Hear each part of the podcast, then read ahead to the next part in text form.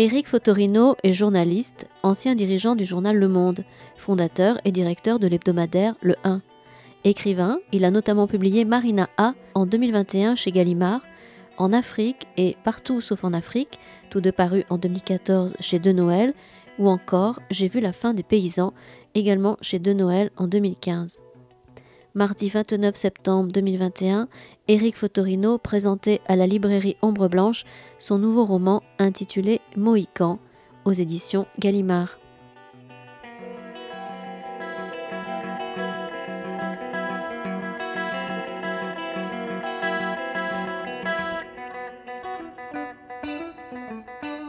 Bienvenue, très heureux de, vous retrouver ce soir pour une nouvelle rencontre avec Éric Fotorino qui va évoquer euh, son tout dernier roman, Mohican, publié aux éditions Gallimard. Vous lui avez mis des plumes vous lui avez mis plein de plumes jaunes J'ai mis plein de plumes, oui, c'est ça. Oui, avec le nom que j'ai, l'oiseau déjà. Donc voilà. Alors vous êtes ancien dirigeant du Monde, Eric Fotorino notamment, fondateur du journal Le 1, oui, aussi de America, de Zadig, de Légende. Euh, vous avez publié de nombreux romans. Je ne vais pas tous les citer parce que ça serait trop long, mais parmi lesquels euh, il y avait donc Caresse de rouge, qui avait le prix François Mauriac, euh, Korsakov, prix du roman France Télévisions, Baiser de cinéma, qui avait le prix Femina en, 2007, et L'homme qui m'aimait tout bas aussi, qui, qui eut en son temps le Grand Prix d'électrice de L. Et beaucoup plus près de nous, cette année, je crois au tout début de l'année, Marina A, une, un roman sur Marina Abramovic, artiste serbe encore euh, trop mal connue, je trouve, euh, en France. Oui, oui elle a, joué à l'Opéra euh, de Paris il y a quelques jours sur Maria Callas et je l'ai rencontrée. C'est la première fois que je rencontrais un de mes personnages. C'est assez émouvant, non J'imagine, ça doit être, touchant. Oui, on a fait une photo assez étonnante. C'est une dame de 74 ans, mais très, très, très vivante. Mhm. Alors, et là, vous nous proposez aujourd'hui Mohican, alors roman magnifique que j'ai dévoré d'une traite sur les rapports. On va, on va en parler en détail, mais c'est plus qu'un livre sur le monde paysan, bien que ça soit bien sûr un livre sur le monde paysan. C'est un livre sur peut-être euh, bah, les rapports père-fils, euh, la transmission. Euh, énormément de, de, thèmes sont abordés. Plutôt que de me lancer, c'est situé dans le Jura, quand même, il y a un ancrage territorial régionale, mais plutôt que de me lancer dans une longue présentation, si vous le permettez, je préférerais lire un passage qui nous présenterait comme ça le, cette combe des Soulaillants, hein, puisque c'est le, territoire euh, en effet nommé dans le livre, où on va faire la connaissance donc de Brun, le, père, et donc son fils, Mo, euh, tous les deux paysans, d'une lignée de paysans, puisque le grand-père était lui-même euh, paysan. Donc on est dans la combe des Soulaillants. Presque 50 hectares de champs, de prairies, de fauches et de vignes, ça faisait parler dans ce Jura morcelé même si la terre était ingrate et caillouteuse et toujours plus basse avec le temps. La combe des Soulaillants, c'était aussi des vergers, des pâtures et des bois, une sombre armée de sapins, des taillis et des flancs de coteaux ouverts à tous les vents d'un coup de hache, un bouquet de mirabelliers, des rangées de merisiers, un potager généreux pour ne jamais voir tomber dans les assiettes un triste légume d'artifice. Sans oublier le bâti avec le moulin à meule de pierre, de profonds hangars, le pressoir et le cuvier à vendange. Et surtout, le logis massif, couvert de tuiles d'épicéa et d'épais bardeaux descendant bas sur les façades. Il fallait ça pour contrer la bise de Sibérie ou les bourrasques tourbillonnantes de la traverse enflée de pluies océaniques. C'était le logis ancestral des Dantômes, protégé par son large toit faiblement incliné, qui supportait le poids de la neige six mois lent, et que perçait son tuyé noir en chapeau pointu on disait le tuer, la vaste cheminée cathédrale au cœur du foyer où Brun fumait ses saucisses et ses viandes s'il n'en voyait pas y brûler des branches poivrées de genévrier qui ressuscitaient les grandes flambées de son enfance.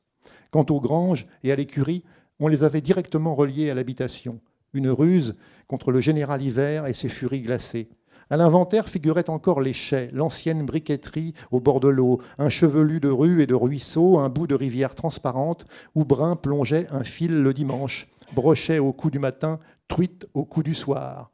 Et les animaux qui faisaient le capital sur pattes de la propriété, les scies laitières, les chevaux de trait, l'âne de Jérusalem, une basse-cour piaillante, coqs, poules et oies, deux braves chiens, qui valait bien un vacher, les soulaillants, c'était une manière de vivre au pied des montagnes en pente douce et de leurs croupes gentiment galbées dans un lacis de vallées et de plateaux empilés qui finissaient par aller chercher le ciel sans y penser.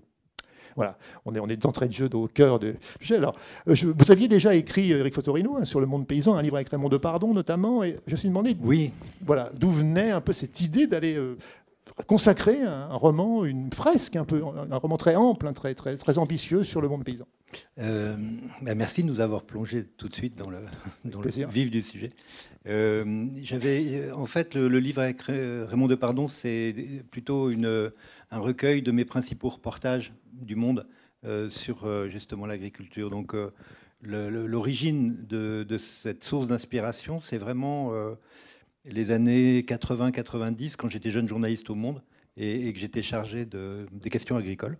Et, donc, euh, pendant cinq ans, j'ai vraiment sillonné la France euh, de long en large, euh, des plaines jusqu'aux montagnes, parce que l'agriculture de montagne, de, moyenne et de haute montagne, c'est des problématiques très intéressantes. et, l'intérêt qu'il y avait à cette époque, enfin qu'il y a toujours d'ailleurs, hein, mais qu'il y avait à être chargé des questions agricoles dans un journal comme Le Monde, c'est que je traitais de l'agriculture en France, bien sûr, euh, mais aussi en Allemagne, en Italie, en Union soviétique, en Afrique, en Amérique du Sud, au Vietnam. Donc ça veut dire que j'avais des images permanentes de contrastes incroyables.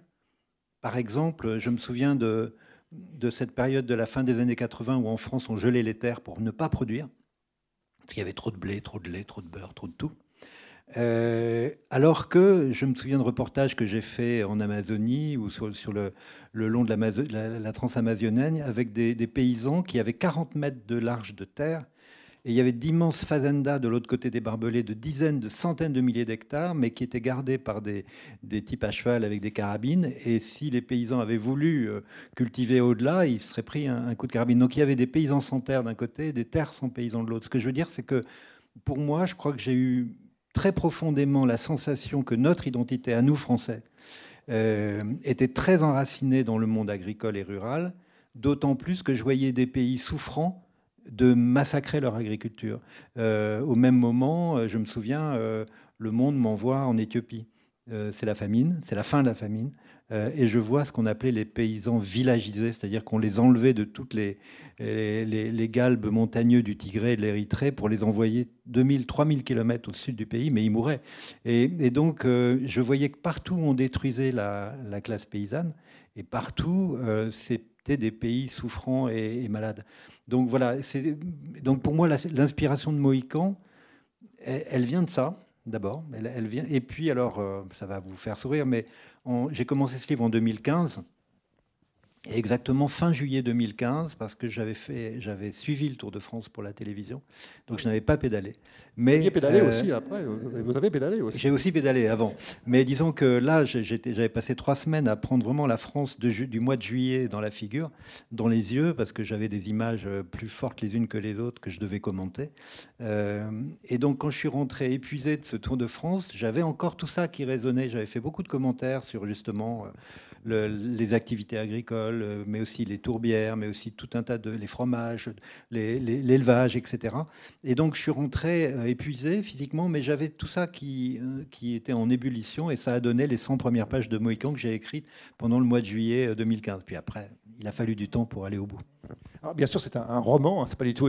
C'est ah complètement un roman. Il faut bien le préciser, on le sait, mais il faut le dire parce que c'est pas une enquête journalistique. Là, vous parlez de votre travail de journaliste, mais il y a. Euh, alors pourquoi Je me suis posé la question du Jura. C'est un peu la, moyenne montagne, on va dire. Hein, c'est ce qu'il y a voilà. Non, mais c'est une, une, question intéressante. Alors. Euh, il y avait, je pense, trois raisons. La, première, je dis ça a posteriori, je ne me suis pas dit j'ai trois raisons de, faire le Jura. Je me suis mis dans le Jura. mais la première, c'est que je voulais me dépayser moi. C'est-à-dire que j'avais envie de dépayser ma plume sur des paysages qui sont moins familiers, mais qui m'intriguaient. Et, un, roman, c'est toujours euh, stimuler son imaginaire. Si j'avais raconté les paysages que je connais très bien, du littoral euh, charentais, de La Rochelle, etc., j'aurais pu le faire, évidemment, mais ça n'aurait pas du tout donné la même histoire. Il n'y a pas le, même euh, justement euh, réenracinement ailleurs que je voulais avoir avec Mohican. Après, le Jura, pour moi, c'était justement l'archétype d'une agriculture très particulière, très difficile, où, la terre n'est pas stérile, mais enfin, elle est quand même dure, elle n'est pas très généreuse, il faut donner beaucoup pour recevoir assez peu. Donc je voulais montrer des conditions extrêmes du froid, par exemple. Le, froid est un personnage très important dans le livre euh, et les conséquences du froid. Euh, et la troisième chose, mais ça je ne peux pas le dire parce que c'est la fin du livre, ce qui se passe à la fin du livre ne peut se produire que dans le Jura. Voilà. Ça serait qu'en même temps. Oui. Alors, il y, a ce personnage euh, principal, on va dire, qui est donc brun. Euh, est-ce que les, noms sont importants pour vous? Il me semble que je vous avoir déjà posé la question, ah mais je me suis dit, euh, parce que c'est vrai qu'on sent brun d'antôme, enfin, il y a des résonances. C'est vrai que c'est des noms, alors quelquefois les noms de, vos personnages ne viennent pas. Et là, ils sont venus tout de suite. C'est-à-dire que tout de suite, Brin d'Antôme, euh, Mo, euh, son fils, Suzanne, son fils, Suzanne, la femme de Brin, Isidore, Léonce, qui est le, grand-père. Euh, tous ces noms-là me sont venus un peu comme si j'avais modelé de la terre et puis que des personnages étaient, étaient apparus. Et, donc Brin, parce que effectivement, alors probablement que les Espagnols sont montés, enfin c'est sûr, c'est l'histoire, sous Charles Quint sont montés jusque-là mais il est très brun, il est quasiment euh, noir de peau, de, poils, et, donc euh, tout le monde l'a toujours appelé brun. Et, puis Mo, c'est Maurice en fait, et puis tout le monde va l'appeler Mo, et puis on verra dans l'histoire comment il devient Mohican. Mais euh, voilà, je voulais aussi des, noms monosyllabiques parce que c'est des taiseux, et un nom trop long, c'est déjà bavard, donc voilà, une syllabe, ça va. Est-ce que vous ne pouvez commencer à écrire quand vous, quand vous les visualisez, que quand vous les avez en oui, bien Oui, alors à, la différence de certains écrivains qui dessinent, moi je dessine pas, mais, mais, mais j'imagine assez bien, enfin pas cette exploitation des soulaillants comme vous l'avez décrite là, on a l'impression qu'elle monte doucement jusqu'au ciel. Euh, c'est vrai qu'elle était assez précise dans ma tête au sens où il y avait euh, des dénivelés, il y avait des combes, des reculés, et c'est ça le Jura. Euh, il y avait des, des, prairies de fauche, il y avait des étangs, il y avait des rivières. Il y avait tout ça, euh, mais aussi des barrières, des barbelés, des arbres, des oiseaux, euh, des animaux. Donc, euh, oui, pour moi, il y, avait vraiment tout ça. Et c'est un roman dans lequel j'ai voulu que. Enfin, qui a une dimension sensuelle, je veux dire par là que, y a certaines pages, j'avais envie qu'on soit dans une sorte de immergé dans, un, dans un paysage, mais qui soit pas seulement un décor, qu'on puisse l'entendre d'une certaine manière vivre il y a des pages très sensuelles, très poétiques. Alors, c'est vrai que le, ce côté euh, nature, enfin proche de la nature, il est notamment incarné par le fils, par Brun, bien évidemment, mais par le fils Mo, qui a une conception euh, tout à fait quand même différente de l'agriculture que celle de son père. On On va pas en dire plus, il faut laisser le découvrir. Mais euh, cette idée des deux personnages, avec ces deux conceptions pas si diamétralement opposées que ça, parce que finalement, il faudrait développer pour. Oui. Elle vous est venue. bah pour moi, c'était un peu quand même le j'allais dire, le, moteur du récit. C'était ne pas faire un récit manichéen. Euh, euh, que ces deux générations de paysans, que sont le père et le fils, mais avec le surplomb du grand-père, de l'arrière-grand-père, de toute cette lignée de paysans euh, qui, qui, remonte très très loin, j'avais le souci d'éviter ce qui existe beaucoup dans notre société, c'est une forme d'anachronisme. Je veux dire par là que euh, aujourd'hui, on veut juger l'agriculture avec nos regards d'aujourd'hui, de valeurs, valeurs écologiques, euh, environnementales, etc. Mais si on avait eu ce regard-là après la guerre, on aurait crevé de faim. il n'y aurait pas eu d'agriculture biologique, je ne sais pas ce que ça aurait été, ou alors euh, pour les très riches. Donc évidemment, Brun, il incarne cet enfant qui, lorsque son père Léonce, à la fin de la guerre, reçoit les premiers tracteurs du plan Marshall, les petits gris, euh, Brun, qui est un enfant à cette époque-là, voit cette modernité arriver euh, fabuleuse. Euh, arrive en même temps aussi la chimie. Et donc ces deux coups de baguette magique qui, arrivent après la, guerre vont faire que la France deviendra une puissance agricole et pourra brandir même l'arme alimentaire pourra exporter, etc. Et on va même calculer les exportations de céréales en équivalent Airbus, je dis ça à Toulouse. Hein. et, donc, si vous voulez, pour Brun, l'identité, c'est un tonnage. Je produis, donc je suis. Donc, il va chercher à augmenter sa surface de terre euh, exploitable, euh, arable. Il va essayer d'augmenter ses rendements. Il va faire tout ça. exister, c'est produire. Être agriculteur, c'est produire. Et pour son fils, euh, bah, c'est une génération, il a 36 ans dans le roman, bah, c'est une génération où être agriculteur, c'est protéger c'est bien sûr produire, mais à condition de protéger. Et cette idée de protéger, et c'est aussi le sens du beau, de l'harmonie. Et donc là où Mo voit de la beauté, dans les paysages que vous avez décrits, euh, Brun, lui, cherche le rendement. Est-ce que ça rapporte? Est-ce que ça va permettre? Mais c'est pas qu'il est amoureux de l'argent. Il est amoureux de, il, est euh, soucieux de ce qu'il peut, peut faire avec cet argent, c'est-à-dire rembourser des, crédits euh, et puis continuer. C'est crédit, justement, l'endettement, il est là, parce qu'après, à force. Ah oui, il parle d'une nœud coulant de la dette, parce qu'effectivement, à force de vouloir se moderniser, c'est aussi un roman. Alors, euh, vous avez bien fait de dire, c'est vraiment un roman. C'est-à-dire que pour moi, euh, c'est pas ni un essai sur l'agriculture, ni un travail de journaliste qui raconterait des reportages, pas du tout. C'est vraiment à travers ces personnages, mais il y en a d'autres. Il y a aussi le frère aîné de Brun, Isidore, qui a fait la guerre d'Algérie, qui ne parle plus, euh, qui a peur de l'électricité, qui est, un, élément important dans le récit. Euh, il y a Suzanne, qui est morte, qui est la femme de Brun, mais qui parle beaucoup. donc tous ces personnages-là, ils sont à la fois la mémoire et la conscience de ce monde agricole qui s'est métamorphosé, qui a, connu ce qu'on a appelé la révolution silencieuse, euh, et qui reste quand même toujours euh, sous un regard un peu de surplomb, un peu méprisant de ceux qui ne sont pas de l'agriculture, c'est-à-dire les citadins ou les néo-ruraux euh, quelquefois. Donc des gens qui finalement ne comprennent pas ce travail de la terre. Voilà.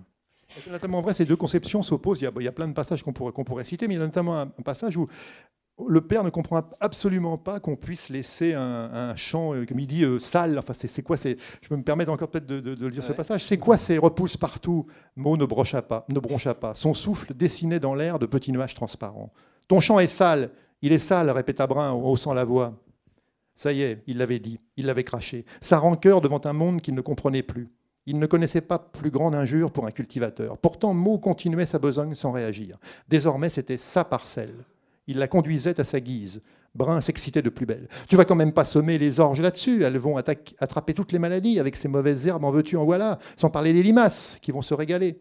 Une dose de fongicide, c'est pas la mer à boire, nom de nom. Si, justement, ces mauvaises herbes, comme tu dis, elles retiennent la terre au lieu que le vent l'emporte, je ne sais où. Et quelle maladie? On aura des orges saines, sois tranquille.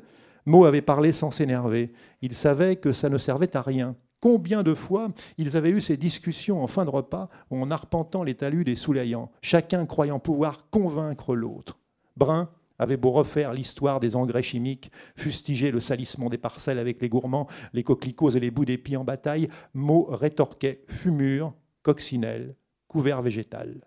Et si c'était de saison, quand l'été pointait, il ajoutait fleurs des champs, bourrache, dents de lion et nigel bleu de Damas.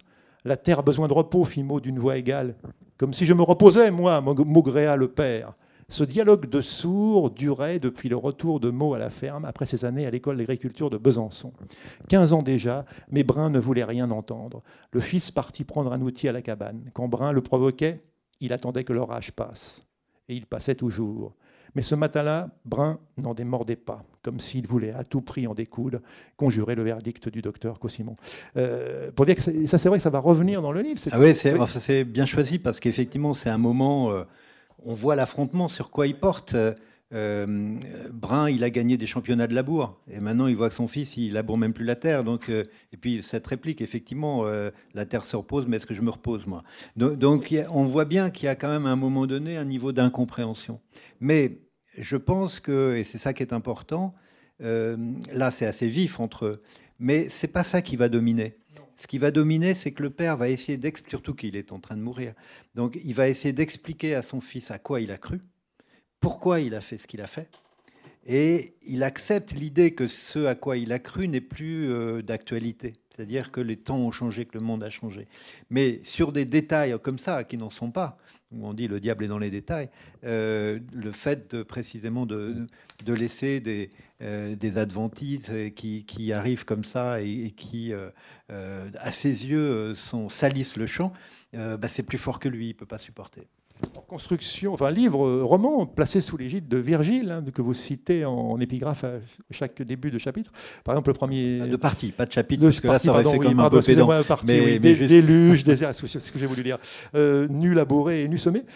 Ça donne bien, ça, on est déjà dans le, dans, le, dans le ton, parce que Virgile, quand même. Oui, j'allais dire dans le temps même. Vous dites dans le temps, mais on est dans le temps, parce qu'effectivement, j'ai essayé de, à travers ce récit, de bah, d'inscrire euh, cette histoire dans une sorte d'éternel, d'éternel des champs, d'éternel humain.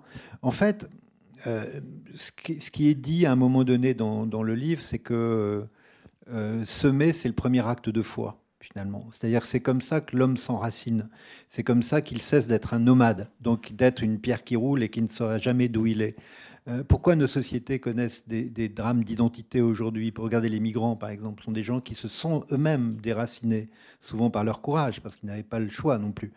Euh, et donc, je voulais que cette histoire, elle montre en creux, c'est-à-dire c'est pas, encore une fois, je ne démontre rien, ce sont des scènes qui s'ajoutent aux scènes et une histoire qui se construit, qui, suit son cours comme une rivière. Mais de, montrer à travers leur histoire que euh, chacun d'entre eux met du passé dans ses gestes.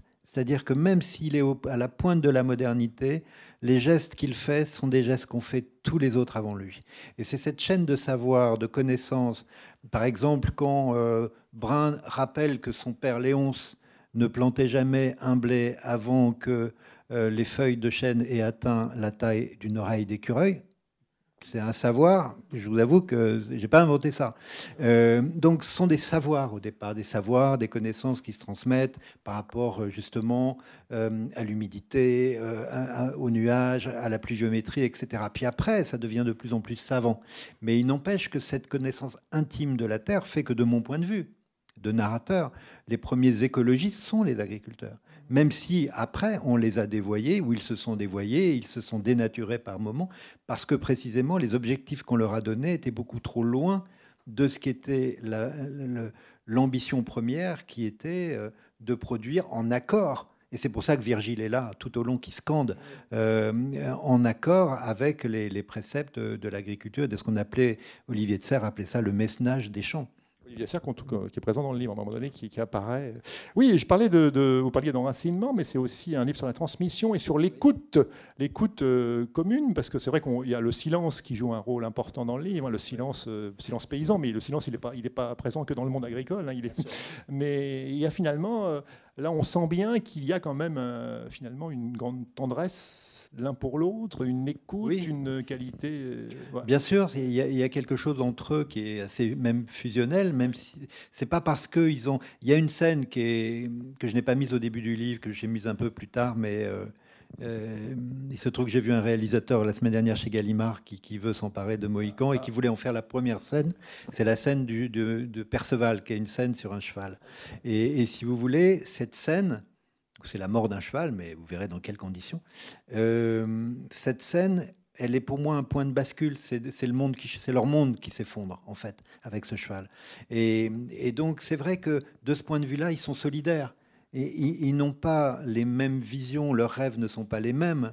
Euh, c'est comme euh, qui disait euh, deux rêves pour un seul lit, c'est comme deux rêves pour une seule terre. Donc leurs rêves ne se rejoignent pas nécessairement, mais en même temps, ils sont enracinés, attachés euh, à cette exploitation des soulaillants, ce qui va euh, évidemment amener le père à, prendre des, une décision qui, elle, va au contraire, d'une certaine manière, là où, il croit bien faire, va, va amener des chamboulements peut-être irréparables. Oui, justement, c'est ça. Moi, je tiens à préciser, à insister sur le fait, vous l'avez dit, on est dans un roman, mais c'est pas du tout. Vous ne cherchez pas à convaincre, à dire euh, c'est mieux ou moins bien. Non, parce que chacun a ses raisons. Non, mais bien hein. sûr, parce qu'il y a un sondage sorti, là, j'ai reçu ça du, Figaro, là, sur le. Puisqu'on peut parler des éoliennes, parce que bon, elles sont présentes dans le livre, qui dit que les Français sont de moins en moins. Euh, bon, euh, voilà, oui, c'est du. Oui, plus ils en voient, moins ils aiment ça. Et là, là, vous parlez des éoliennes, mais vous ne prenez pas parti, quoi. C'est ça, il faut bien non, voir Non, mais en revanche, non, non, je prends pas parti, parce que d'abord, j'y j'y connais rien. Je veux dire pas là, je suis pas compétent pour ça. Simplement, ce que je dis, c'est que les éoliennes, quand, quand Brun, avant de mourir, pense qu'il peut se racheter d'une certaine manière, puisqu'il a été, euh, on l'a désigné comme un pollueur et qui s'est pollué lui-même, puisque finalement, il, comme il dit à un moment donné, j'utilisais la chimie euh, pour, euh, pour, pour tuer les, les, parasites, et finalement, le parasite, c'était moi. et, il va décider, il va accepter sans que ce soit vraiment une décision très, très ferme, mais quand même, il va accepter que des éoliennes soient construites sur son exploitation, parce qu'il pense que ben voilà, c'est moderne, et que c'est de l'énergie propre, non carbonée, etc. Et on est à front renversé, donc c'est le père mourant qui va accepter ça, et le père qui est plutôt le fils qui est plutôt écolo, même si on le dit jamais comme ça, euh, qui va être lui très hostile euh, à l'arrivée de ces mâts d'éoliennes, puisque pour les installer, il va falloir quasiment défigurer l'exploitation. On n'est pas au bord d'une autoroute, on est sur des chemins d'un mètre de large qui vont devenir des routes de 9 mètres de large pour faire passer les camions toupies et, et, le mât. 900 tonnes de béton coulé. 900 tonnes de béton coulé. On voit pas ça quand on passe sur une route, mais... Mais justement, euh, c'est plutôt, euh, moi je l'ai lu comme ça, hein, en l'occurrence parce qu'on parle des éoliennes, un peu là une réflexion sur euh, bah, les illusions de la modernité, un peu le, exactement côté miroir un peu aux alouettes. Oui, c'est vraiment, c'est-à-dire qu'à une époque, les illusions de la modernité, c'était de dire à des agriculteurs, il faut acheter des, des tracteurs de telle puissance, des moissonneuses batteuses de telle puissance. C'était ça être moderne. Maintenant, puisque le discours environnemental est passé par là, tout d'un coup, la modernité, c'est d'avoir des mâts d'éoliennes. Et euh, la question qui se pose à travers le livre, et que se pose euh, Mo et, Brun aussi, euh, avant de mourir, c'est, bien sûr, ça va leur rapporter de l'argent, ça va sauver leur exploitation qui est en difficulté parce que ça va amener 30, 40, 50 000 euros par an. Mais, mais pourquoi faire? Et est-ce qu'ils vont rester eux-mêmes, est-ce qu'ils vont rester des agriculteurs? S'ils n'ont pas des troupeaux de vaches, mais qu'ils ont des troupeaux d'éoliennes, puisqu'on parle comme ça, des fermes d'éoliennes, des troupeaux d'éoliennes. Et on voit bien à travers les... Il y a juste trois éoliennes qui sont posées, mais on voit bien ce que ces trois éoliennes, on ne voit plus que ça, et on n'entend plus que ça. Et construction du, livre est intéressant parce qu'il est construit un petit peu en retour en arrière, par petites touches. On va découvrir euh, chaque personnage, euh, les personnages euh, pas vraiment secondaires, mais enfin qui sont quand même un peu en retrait. Et des scènes aussi la nuit par l'intermédiaire du rêve. Ça, c'était une construction. Euh, bah, cest que le, roman, c'est, je trouve que c'est vraiment une immense liberté, le roman, parce que il permet de faire parler les morts. C'est-à-dire que Suzanne, qui est morte d'un cancer 15 ans plus tôt, qu'est la femme de Brun, elle est à la fois sa conscience et sa mémoire. À chaque fois qu'il revient dans sa chambre, il y est de plus en plus souvent le soir, elle lui parle. Elle lui dit Vivante, tu ne m'écoutais pas, maintenant morte, tu vas m'entendre.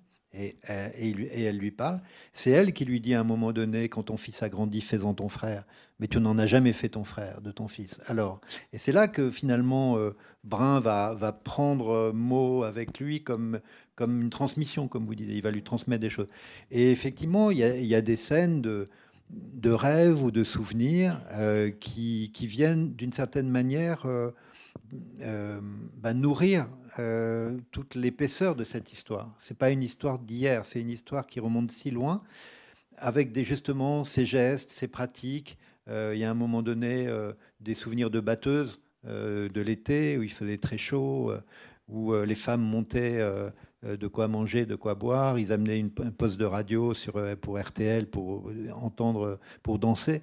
Et, mais il y a aussi toutes ces scènes où il rappelle à son fils que dans les années 60, ils étaient considérés comme des cutéreux, comme des arriérés, et qu'ils se sont émancipés de tout ça. C'est-à-dire qu'ils ont, ils ont pris des cours, des cours de français, des cours de gestion. Ils ont appris des pièces de Molière pour les jouer dans les cours de ferme.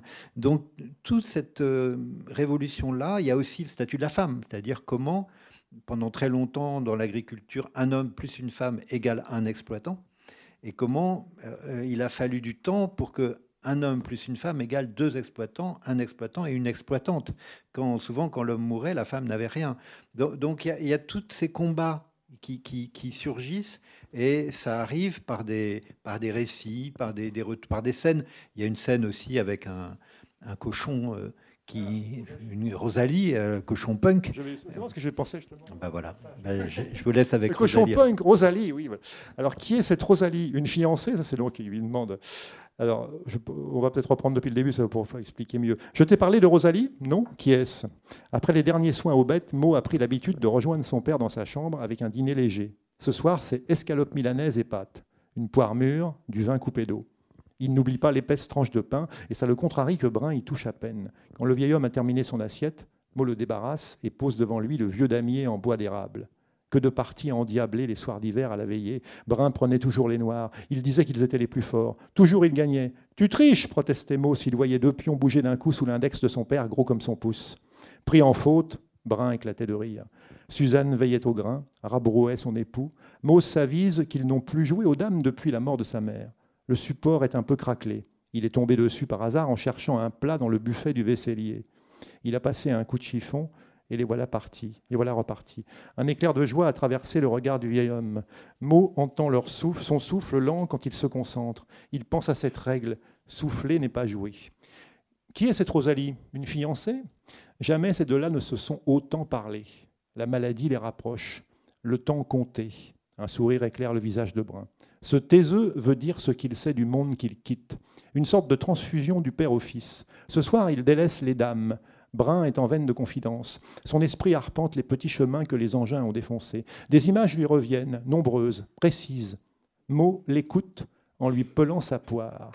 Il n'imaginait pas qu'un jour, son père dépendrait de lui pour manger.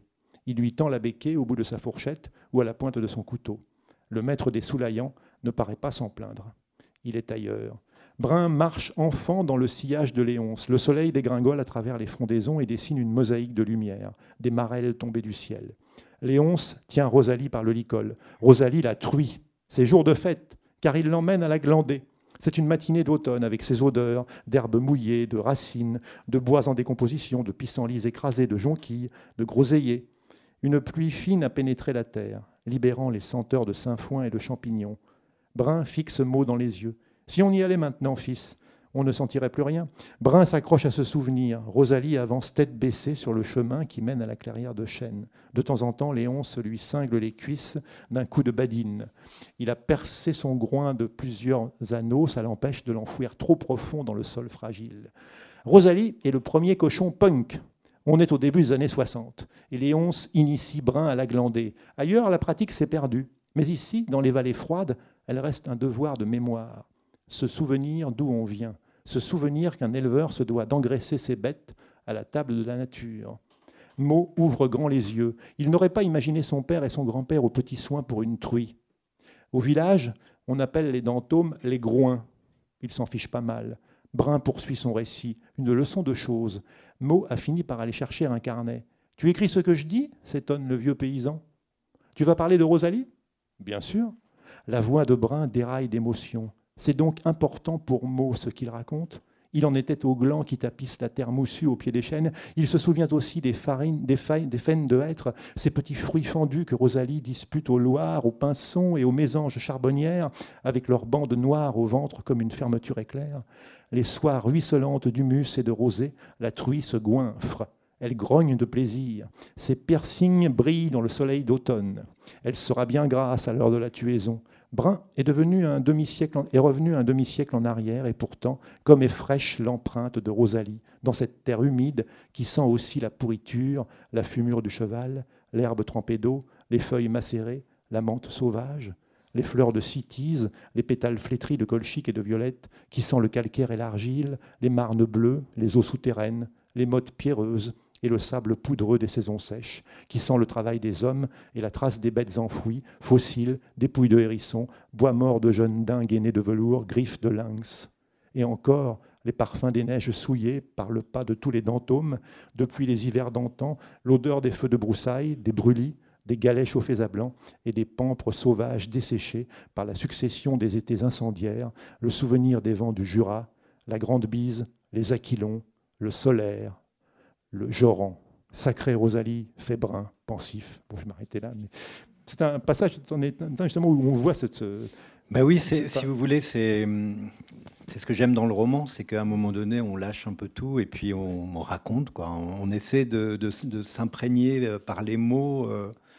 Enfin, il n'y a, pas mieux pour moi que les, les mots. Pour moi, c'est, je suis incapable de jouer de la musique et d'en écrire. Donc, euh, pour moi, c'est, moi, c'est ma musique.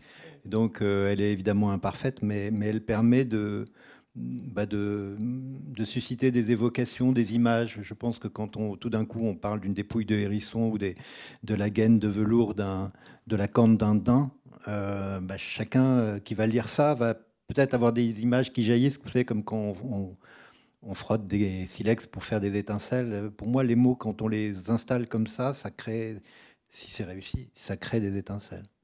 Ce travail sur les mots, ce travail sur, l'écriture, justement, est-ce que vous vous reprenez beaucoup, vous vous écoutez Beaucoup, oui. Euh, à haute voix? Oui, oui, oui. Enfin, ça, c'est à la fin. Mais disons que euh, pour moi, euh, en fait, je ne sais pas s'il y a plusieurs. Enfin, il y a plein de sortes d'écrivains qui écrivent chacun à sa manière. mais j'avais entendu une fois Philippe Ross qui disait que lui, il écrivait chaque phrase, une phrase après une phrase après une phrase, comme une pile d'assiettes, comme ça, puis quelquefois tout, tout tombe.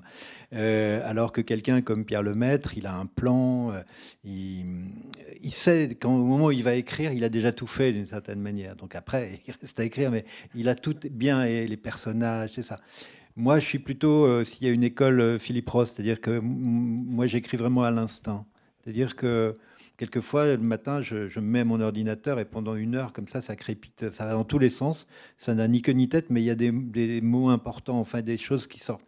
Et après, donc, la, contrepartie de ça, pour que les assiettes, la, pile d'assiettes ne tombe pas et, ou ne, ne devienne pas du, du verre pilé, euh, après, il y a tout un travail, effectivement, de reconstruction, de réécriture. Euh, d'ajustement de, des passages, les mettre plutôt avant, plutôt après. Vous voyez la scène du cheval dont je parlais tout à l'heure. Au début, elle était loin dans le récit. Puis après, je l'ai remontée. Euh, J'en ai pas fait la scène inaugurale parce que je trouvais que c'était trop. Euh, c'était un film américain après. Mais hum, c'est pas ce que j'étais en train de faire. Mais en revanche, alors une fois que j'ai fini, c'est le cas pour tous mes livres, quasiment sans exception. Bon, celui-là fait un peu moins de 300 pages. Il en faisait 450 euh, au début. C'est-à-dire qu'il y a toujours ce travail qui est un travail à haute voix. Enfin, quand je dis à haute voix, pour moi, c'est-à-dire que je, je, dis, je prononce, je lis. Je lis, mais pas très fort, à, mi-voix, disons. Et euh, c'est un travail qui dure, selon la, la, taille du livre, qui peut durer 15 euh, jours. Hein. parce qu'au bout d'une heure, j'ai la tête qui tourne. Mais euh, donc je lis. Et c'est incroyable comme la lecture à voix haute euh, fait tomber des mots, fait tomber des phrases, fait tomber des pages entières, quelquefois. Et eh oui, et, donc, c'est pas, vous savez, pour passer de 450 à un peu moins de 300, c'est qu'il y, a eu, il y a eu quand même du déchet. Mais c'est pas grave. Moi, euh, quelquefois, quand, je dis ça à des amis ou ils, me plaignent, je leur dis, mais non, c'est ça qui est bien. Euh, parce qu'effectivement, ça m'a permis. Il y a deux moments intenses. C'est le moment d'écrire et c'est le moment de couper. Et couper est aussi important qu'écrire. Et, pour moi, si ce travail n'est pas fait, c'est un roman à moitié fait. Ah, vous disiez ce roman euh, parti de 2015, si je me souviens bien. Euh, vous êtes allé sur les lieux. Est-ce que vous avez besoin de vous imprégner un petit peu Pas du tout. Euh, non, ben ça c'est aussi alors on va dire la force de l'imposture du l'imposture du romancier. Mais j'ai un j'ai un exemple comme ça qui à l'époque j'avais trouvé ça cuisant, mais bon c'était comme ça. J'avais écrit un livre il y a longtemps, hein, plus de 20 ans, qui s'appelait Un territoire fragile qui se passait à Bergen, en Norvège. Et j'avais envie de Bergen parce que j'imaginais le blanc des cartes, j'imaginais quelque chose d'immaculé. Et mon héroïne venait du Maroc. Et, hum, bon, le livre est paru. Et, quelques mois plus tard, euh, l'ambassade de, Norvège en France, m'a, enfin le conseiller culturel m'a appelé en me disant "Écoutez, on a lu ce livre. Vous avez tellement saisi quelque chose de l'âme norvégienne qu'on aimerait vous inviter pour une conférence." Et j'ai dû, j'ai dû, j'étais démasqué. J'ai dit, écoutez, je suis désolé, euh, je connais pas la Norvège, je suis jamais allé en Norvège. Et, mais euh, j'en avais eu une idée, quoi. C'était quelque chose. Et c'est pour ça le Jura, c'est pareil. Euh, oui, mais je pense que des Jurassiens, je sais pas ce que des, diraient vous avez eu des retours, mais j'ai eu de bons retours. Oui, ça leur a, ils étaient touchés. Mais ils ont bien, je pense qu'ils ont compris que j'étais pas allé vraiment, parce que c'est un Jura un peu c'est un Jura un peu fantasmé, vous voyez ce que je veux dire tout, tout, ce que je dis est vrai, est possible en tout cas, euh, mais notamment la fin du livre. Mais, euh, mais c'est vrai que, bon, entre Dole, Saint-Claude, les, les, lacs, tout ça, j'ai voulu que cet imaginaire-là, et j'avais pas envie, vous voyez, de, de, de, vrai au sens d'être allé voir. Ça, j'avais pas envie de ça. C'est par petites touches en fait, ce qu'il faut bien préciser. C'est vraiment. Euh, l'enjeu n'est pas là. Voilà. En revanche, que qu'on sente effectivement le froid, la pente, euh, la dureté, les éléments, la faune, la flore, oui. Ça, oui, j'ai vérifié que mhm. tel ou tel oiseau et tout ça pouvait être là, bien sûr. Ça, que ça se passe dans le Jura, mais j'ai envie de dire que c'est universel. De toute façon, on pourrait. C'est universel. On pourrait être, euh, voilà. Mais ça pourrait être en Afrique. Non, mais ça pourrait même être en, Afrique ou ailleurs. Mais euh, ce serait non, c'est pas dans la Beauce, par exemple. Ça peut pas être dans la Beauce. Type d'agriculture pour le coup. Là, et justement cette vous disiez, bon, Pierre Lemaître ça a vraiment un plan. Euh, donc vous, c'est un peu, vous vous laissez, j'ai envie de dire, porter. Parce que c'est vrai que le, ce qui est très intéressant, c'est d'apprendre les choses sur les personnages comme ça, au fur et à mesure, comme petits puzzles, comme des, voilà, des petites touches, je redis encore. C'est ça. En tant que lecteur. Moi, je suis plus impressionniste au sens où. Euh, je j'aime pas les trucs, euh, voilà, les lignes droites et les angles, les angles vifs. L'écriture, pour moi, c'est un peu comme de l'eau. Je disais tout à l'heure, c'est de la musique, mais c'est comme de l'eau aussi, ça vous envahit et ça ne laisse rien intact. Donc, à partir du moment où vous avez écrit un mot, bah, ce mot, c'est comme une empreinte, il est là. Euh, et, quelquefois, ça peut être vraiment euh, trois mots dans une phrase, trois mots dans un, dans un paragraphe ou dans un chapitre, mais le lecteur l'aura en tête. Et que, donc, à un moment donné, quand l'histoire va, va prendre un tour euh, peut-être nouveau ou inattendu, probablement que ces trois mots seront un peu, vous savez, comme les cailloux du petit pousset, quoi. C'est des petits cailloux que vous semez. Et ça, j'aime bien ça, par, par petites touches comme ça. C'est un livre hommage au monde paysan quand même, parce que vous l'avez dit tout à l'heure, Eric Fotorino s'est montré aussi qu'ils ont été euh, souvent voilà, décriés, méprisés, un petit peu considérés. En fait, si vous voulez, euh, bon, au, début de notre conversation, je disais quand j'étais tout jeune journaliste, donc j'ai vraiment arpenté notre pays et, bien d'autres, mais, mais, la France vraiment euh, beaucoup, beaucoup. Je suis venu souvent ici voir les maïsiculteurs notamment.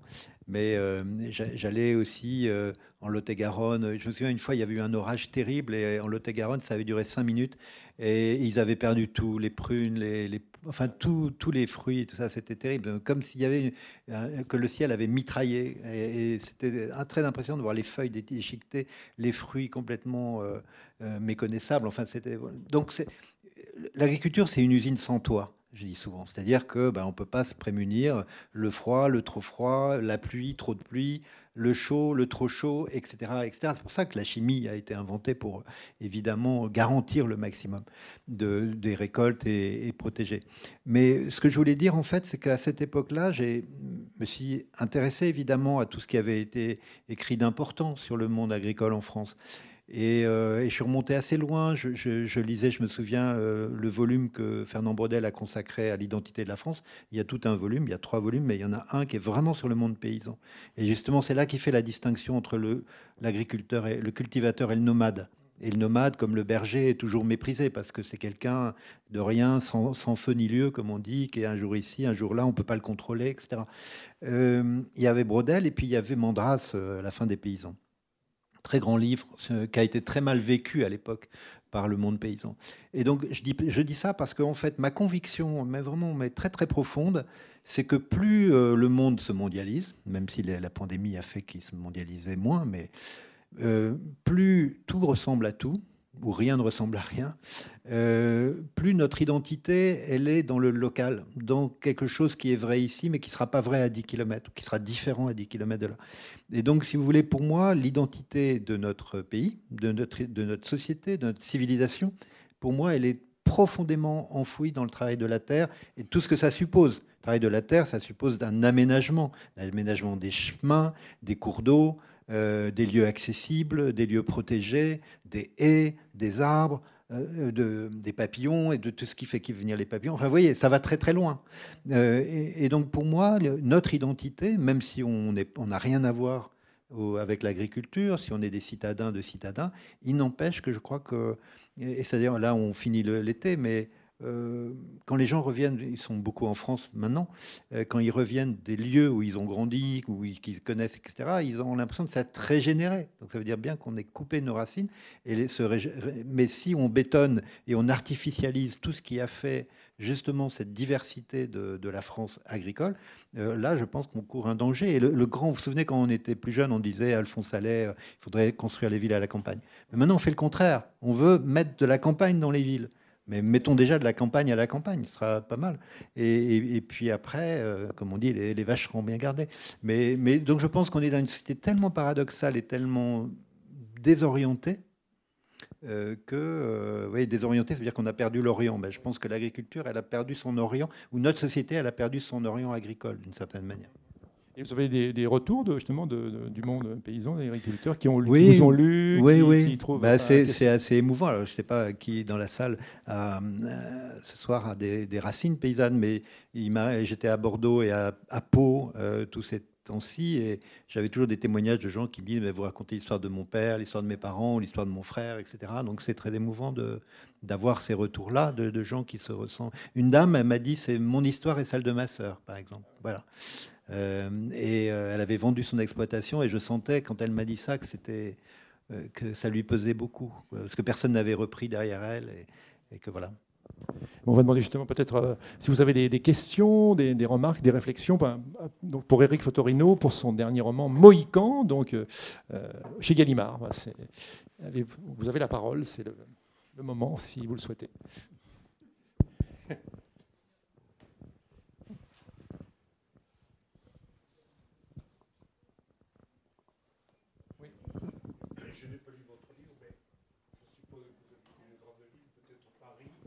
À côté, oui. Auriez-vous pu habiter la campagne? Je répercute là. Alors, en fait, euh, j'ai deux lieux qui sont importants pour moi. C'est effectivement. Alors, j'ai jamais habité dans Paris.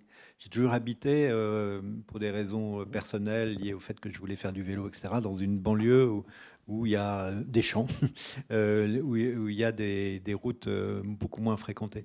Et puis, j'ai un, autre lieu de résidence à côté de La Rochelle, à 10 km de La Rochelle, dans le Marais, où là, je suis vraiment à la campagne. Euh, et, donc, ma vie, je l'ai organisée comme ça. Après, je pense que j'aurais probablement pas pu vivre à la campagne euh, compte tenu de ce que je voulais faire, de, ce qu'a été ma vie, ma vie professionnelle, etc.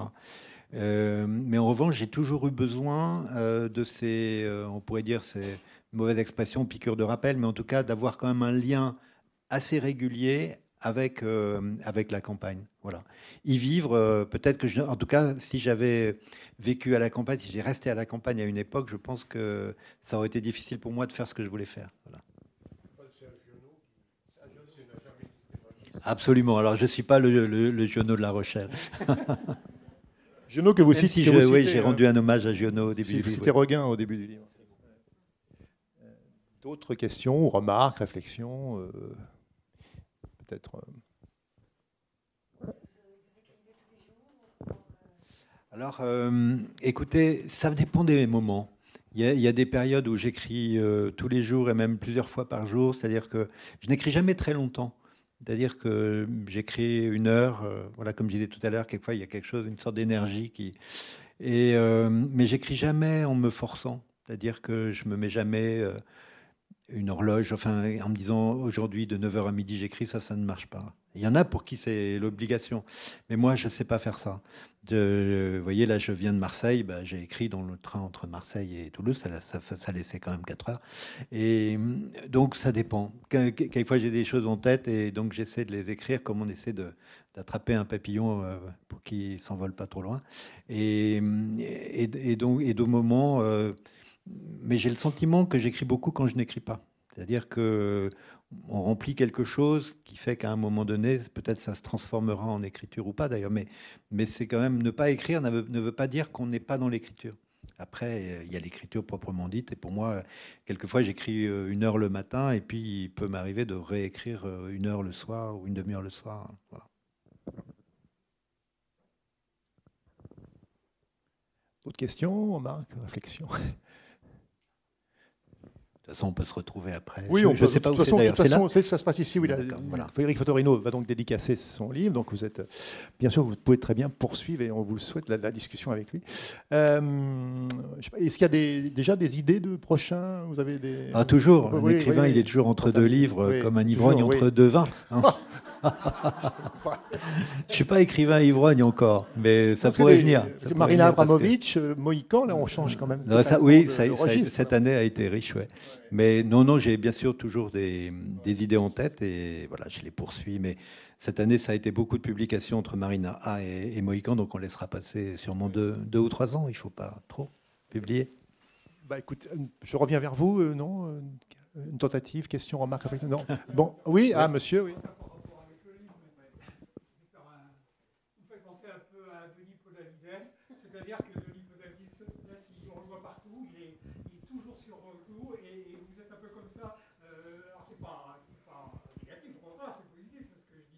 veut dire qu'en fait, euh, vous avez toujours un livre à la main. Toujours, il paraît que Denis de Validas, j'ai une amie qui a, qui a, tourné avec lui, et il est toujours en train de lire, et un peu euh, aussitôt, il saute sur les phrases qu'il écrit et tout. J'ai l'impression que vous avez passé une journée pour. oui, c'est vrai qu'il y, a un côté un peu hyperactif.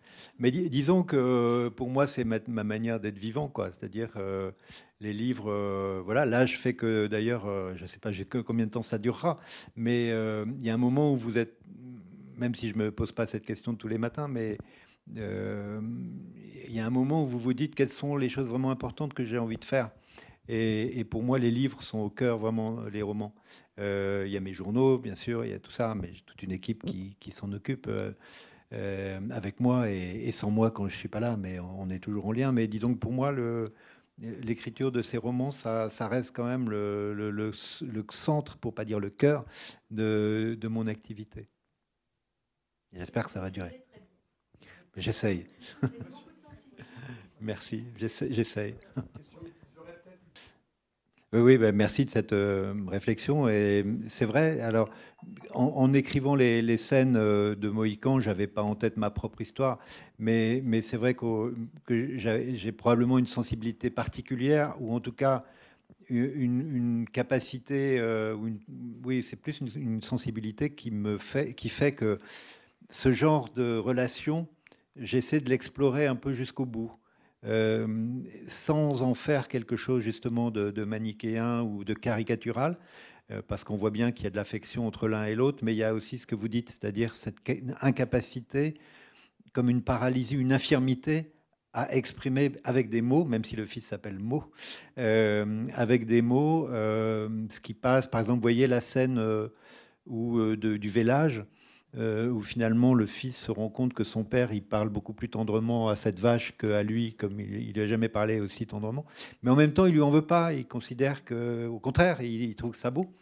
Mais euh, pour eux, il y a, cette, euh, voilà, il y a une scène aussi que je trouve de ce point de vue-là qui a du sens, c'est quand c'est le dernier hiver de Brun et quand ils vont couper un sapin dans un bois et et, Mo lui dit, mais ce bois n'est pas à nous. Il dit, mais si, je l'ai acheté. Il dit, mais tu n'as pas acheté ça ici parce que c'était beau. Et il n'imagine il pas que son père ait pu acheter une terre parce qu'elle est belle. Pour lui, il achetait une terre si elle était rentable. Et donc, il découvre comme ça des choses qu'il n'aurait pas imaginées de son père. Euh, et ça, j'aime bien ce côté, justement, qui fait que il faut, il faut jamais désespérer. D'ailleurs, pour moi, euh, on n'a pas parlé de la fin, je pense à, à raison, c'est pas la peine, mais c'est un livre d'espérance. Euh, pour moi, Mohican n'est pas le dernier des Mohicans. C'est, euh, ce Mohican, euh, il essaye justement de, se perpétuer dans, un avenir et, dans une vision de lui qui est une vision aussi peut-être plus réconciliante pour, pour la société que nous sommes. La quatrième partie du livre s'appelle Délivrance, donc on peut y voir. oui, madame? Non. Non, militante, en fait, c'est, c'est pas moi. C'est-à-dire que Justement, ce que j'essaie, vous verrez en, progressant dans le livre, et surtout quand, dans les passages où Brun essaie d'expliquer à son fils ce qu'il a fait et pourquoi il l'a fait, euh, il n'y a pas de jugement. Je veux dire par là, euh, il fait partie de cette génération d'agriculteurs qui justement qui, sont, qui étaient des paysans, qui sont devenus des agriculteurs, donc avec tout ce qu'il y a de technique, de techniciens, peut-être de froid aussi là-dedans. Euh, et donc lui, il essaie d'exposer ses raisons. Euh, et là-dessus, je lui donne vraiment la parole pour qu'on puisse, comprendre. Ça ne veut pas dire qu'on puisse être d'accord. Son fils n'est pas d'accord. Mais son fils, justement, il va comprendre. Alors que si j'avais fait un livre militant, j'ai rien contre le militantisme, mais, mais moi, je ne suis pas un militant. Je veux dire par là, quand je disais au tout début, euh, je n'aime pas les anachronismes, une approche militante serait de fustiger toutes ces pratiques en disant mais ils n'ont rien compris, etc. Et là, c'est une erreur. Parce qu'effectivement, dans les années 50, comme je disais, quelqu'un qui aurait voulu faire du bio, même si on n'avait pas dit ce nom-là, il se serait évidemment, euh, ça aurait été une catastrophe. Donc, euh, non, c'est pas militant, c'est. En revanche, on peut dire on peut avoir une lecture euh, citoyenne de ces livres, c'est-à-dire de se dire, tiens, on ne connaît pas bien ce monde, eh ben, je donne sûrement un certain nombre de clés euh, pour euh, le comprendre sans le juger. Vous savez, je pense souvent au film de Jean Renoir euh, qui s'appelait La règle du jeu. Et il y a un personnage qui dit à un moment donné, bah, c'est Renoir lui-même, qui dit Le problème dans la vie, c'est que tout le monde a ses raisons. Eh ben, tout le monde a ses raisons. Brun, il a ses raisons. Mo, il, a les siennes, c'est pas les mêmes. Et ils sont au même endroit. Donc c'est ça qui fait que c'est intéressant, parce que je pense que comme tout un chacun, quand on se contredit, c'est intéressant parce qu'on commence à s'expliquer si on, reste toujours dans sa voix, sans, bah, on ne saura rien de ce qu'on a pensé. Si on se contredit, si on n'est pas tout à fait d'accord avec soi-même, bah, c'est là que justement entre la complexité des choses euh, et les choix de vie qu'on fait. Et, là, Mo a fait des, choix qui pendant très longtemps étaient euh, la vérité euh, et la raison. Et puis à un moment donné, tous ces choix deviennent le contraire de la vérité et le contraire de la raison. Donc c'est comme si deux vérités euh, s'opposaient. Ben, c'est aussi très actuel, puisqu'on on a parlé ces dernières années de, justement des vérités alternatives, des contre-vérités ou des vérités qui se concurrencent. Ben, il y a deux vérités qui vont à un moment donné s'opposer. Une vérité d'hier qui n'est plus celle d'aujourd'hui, et celle d'aujourd'hui, mais qui n'a pas encore trouvé le moyen de devenir celle de, de demain. Parce que qu'est-ce que ça va donner Ce qui est en train de se faire, on n'en sait rien. Vous voyez, une éolienne, par exemple, vous la plantez pour 19 ans qu'est-ce qu'on fera dans 19 ans de tout ça?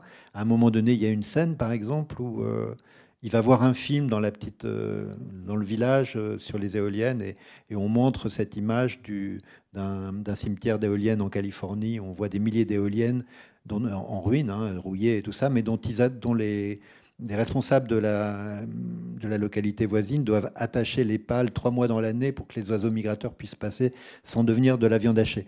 Euh, ben, effectivement, je ne pense pas qu'on aura ça, mais, ça, mais aussi, si tout ça n'est pas prévu, euh, peut-être que ce qui est apparu comme une forme de modernité apparaîtra comme une forme, d'obscurantisme et euh, d'illusion technologique, comme disait, si vous avez lu des livres de Jacques Ellul, par exemple, sur la société technologique.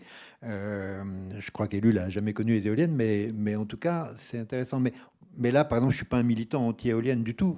encore une fois, je n'y connais pas grand-chose, mais ce que j'en ai compris me montre simplement que il est possible qu'il y ait des lieux où il vaut mieux pas les installer. Oui, alors on ne se concerte pas, mais je pense que les écrivains, c'est un peu des, plaques sensibles, c'est-à-dire qu'ils réagissent à des, choses qui les, bah, qui les interpellent. Qui les, vous voyez, moi j'ai commencé en 2015. Jean-Baptiste Delamo, qui avait écrit euh, Règne animal il y a quelques années, qui était un livre incroyablement fort, euh, sur plus justement euh, les cochons, enfin le, le, monde de l'élevage. Bah, je pense qu'à un moment donné, on est télescopé par une réalité qui nous interroge. Et voilà, je pense que les, écrivains sont un peu des. C'est comme si on avait un peu une peau en moins, quoi. Ils sont un peu, non pas des lanceurs d'alerte, mais ils ressentent des choses et qui, à un moment donné, peuvent se transformer en littérature. Jean-Baptiste Delamo qui sera ici même vendredi, hein, je le signale au passage, parce qu'on vient, vient d'en parler, donc à 18h. Donc. Et son dernier livre, le Fils, de, violence, c'est formidable. Et j'aurai le plaisir de m'entretenir avec lui. Donc voilà, sera...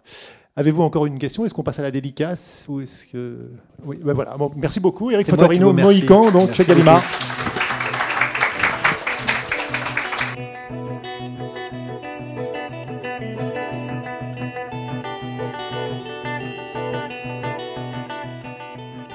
Le nouveau livre d'Éric Fotorino, Mohican, est publié aux éditions Gallimard.